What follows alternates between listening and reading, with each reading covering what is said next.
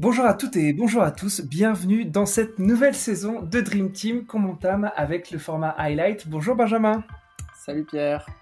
Alors Benjamin Carlier, vous le connaissez tous évidemment, je suis ravi qu'il m'accompagne pour cette nouvelle saison de Dream Team et on va comme d'habitude traiter les points chauds, les points les plus saillants de l'activité économique et institutionnelle du monde du sport et on a comme d'habitude pointé 5 ou 6 points qui t'apparaissaient être les plus... Euh, structurant de l'actualité récente du monde du sport. Et euh, on va commencer avec la première. C'est le dernier US Open pardon, de Serena Williams, une joueuse de tennis qui a, qui a marqué l'histoire de son sport, mais qui a marqué l'histoire tout court du monde du sport.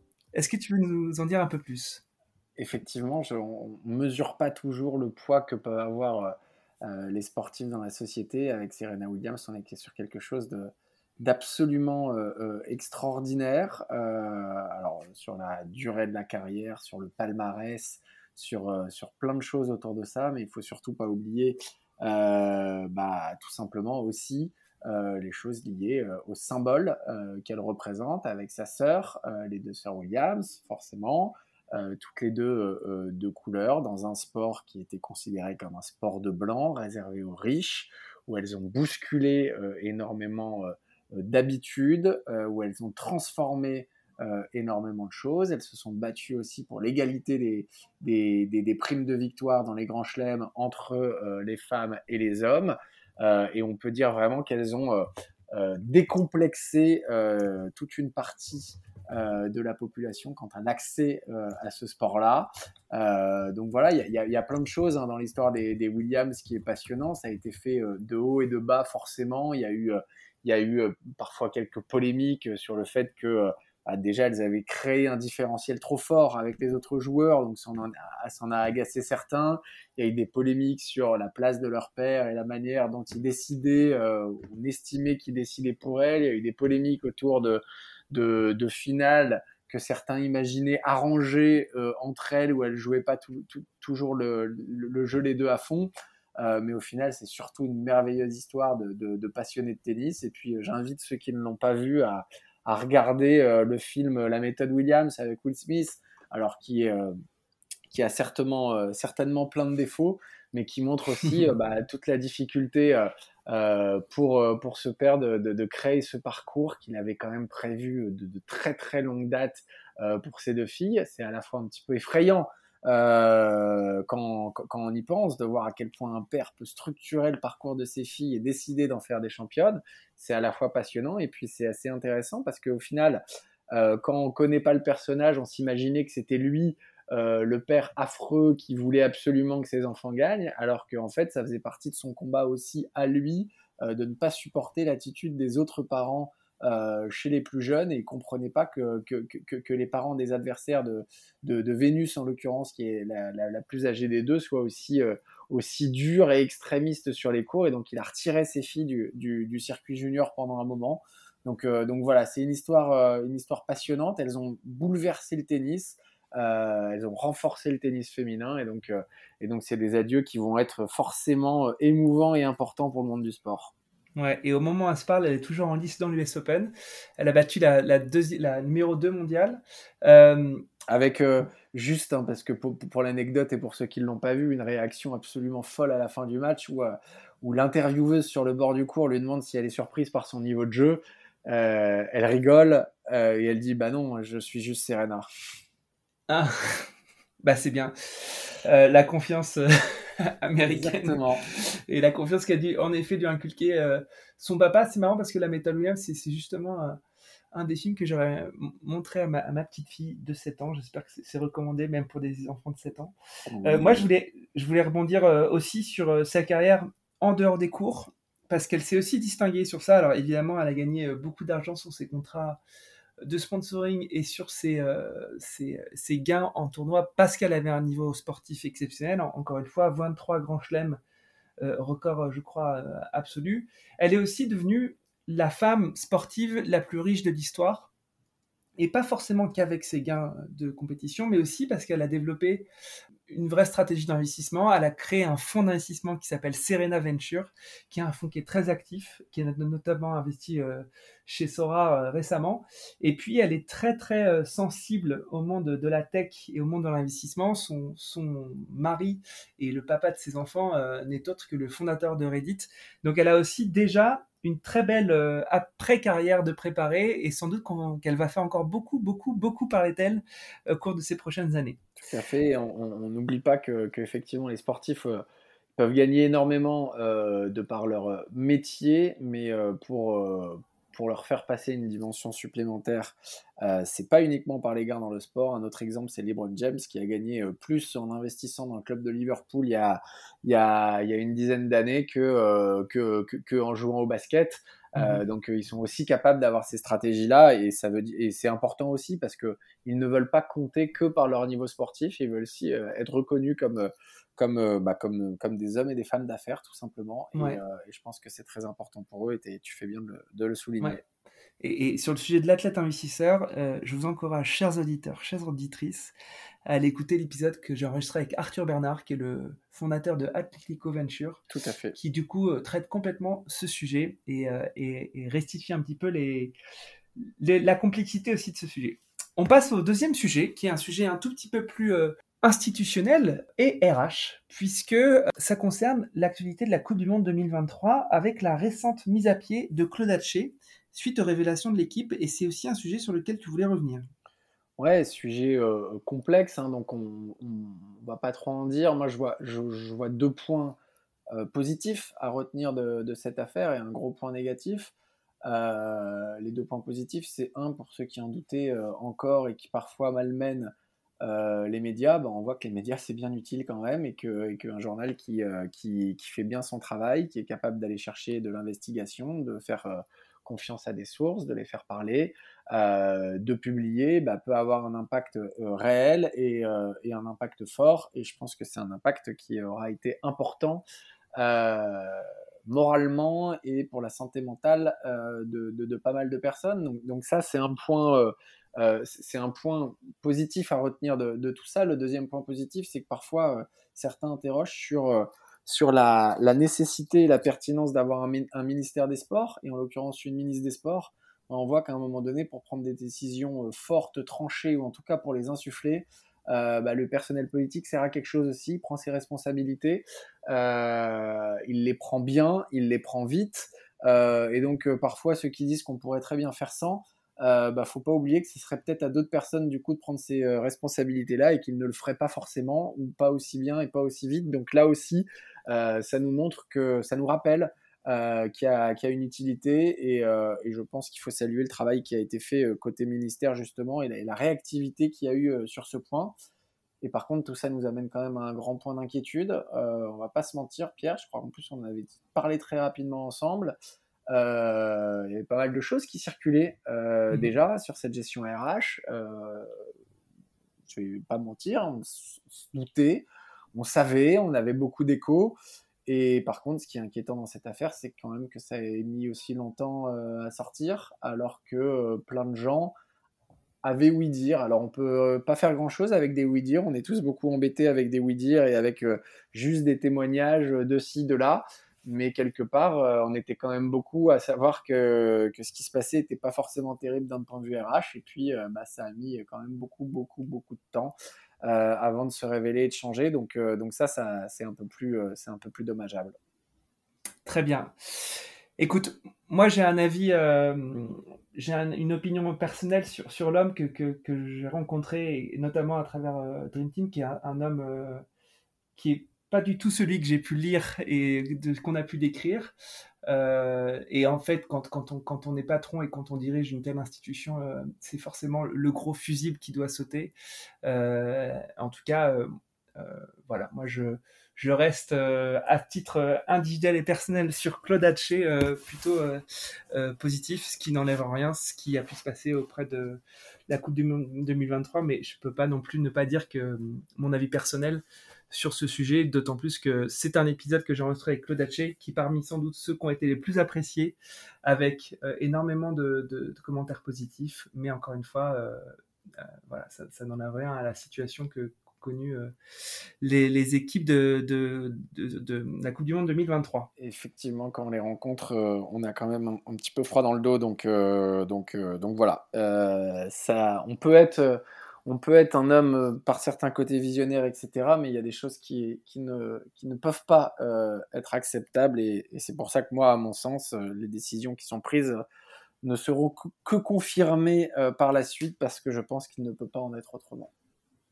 Super. Écoute, on passe au, prochain sujet.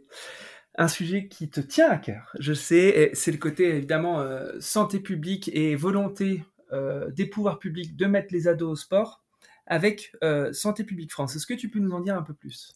Ouais, il y, a un spot qui est sorti euh, euh, par, Santé publique Sport où on voit des parents qui essayent de mettre leur, leur ado au sport, qui leur proposent plein de sports, qui leur proposent plein de manières de faire les sports et qui se heurtent au mur de l'adolescence.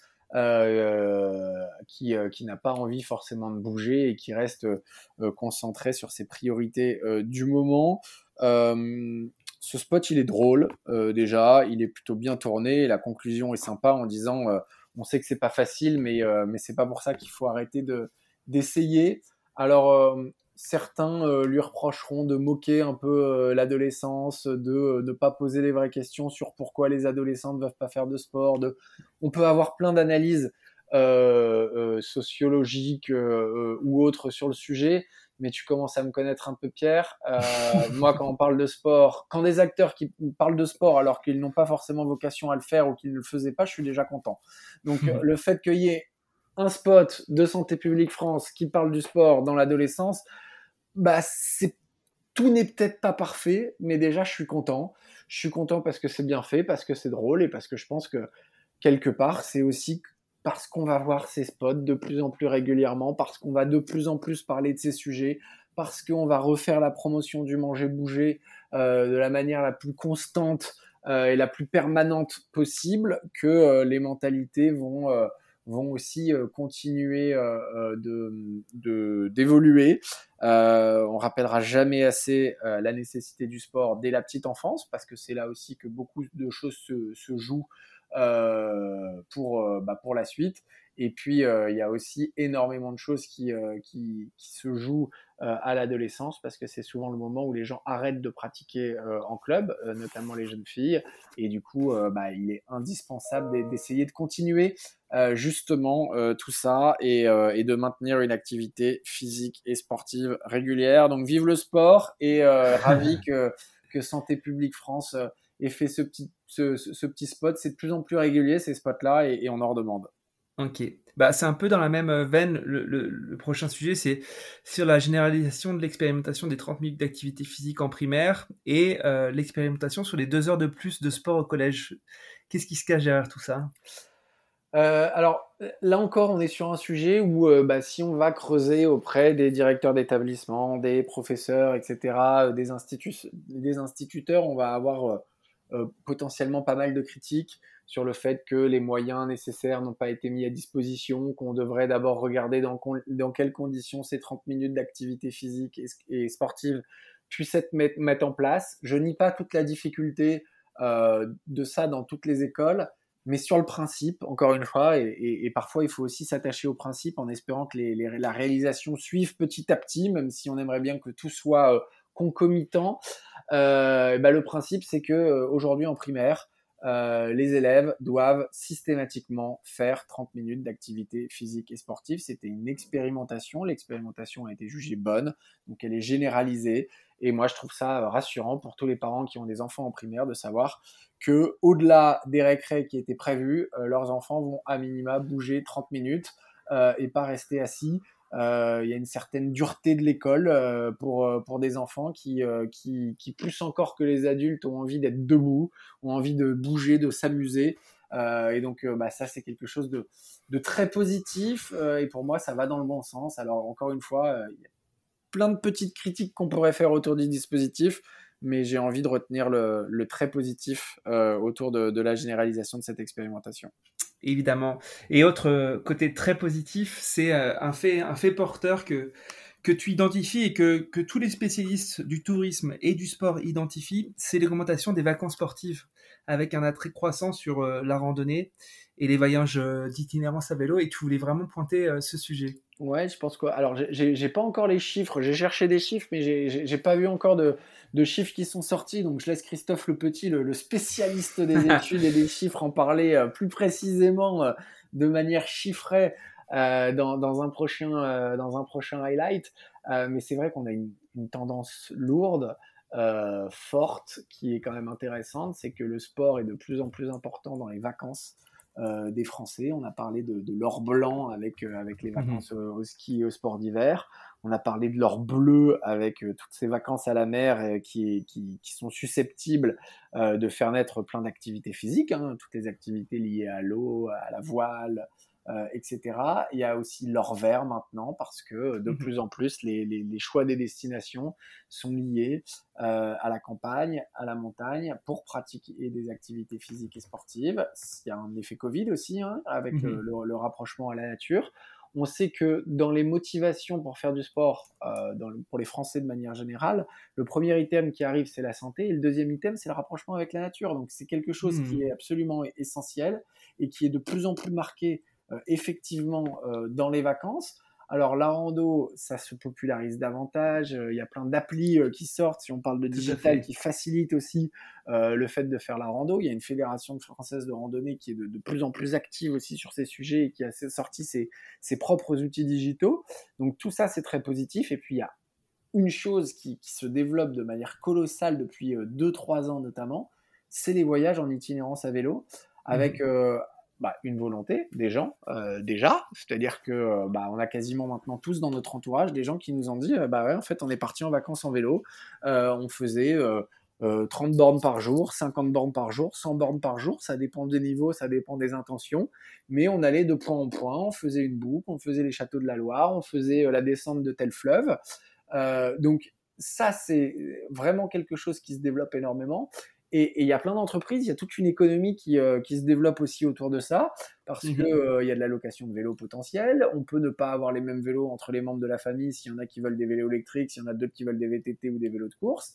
Il y a aussi euh, de plus en plus d'entreprises qui proposent de prendre les bagages et de gérer le transport des bagages pour que la difficulté ne soit pas trop élevée. Euh, il y a euh, plein d'entreprises qui proposent ça un peu plus en mode compète dans les Alpes ou dans les Pyrénées, mais d'autres en mode très très détendu. Euh, justement sur, sur des surfaces beaucoup plus planes.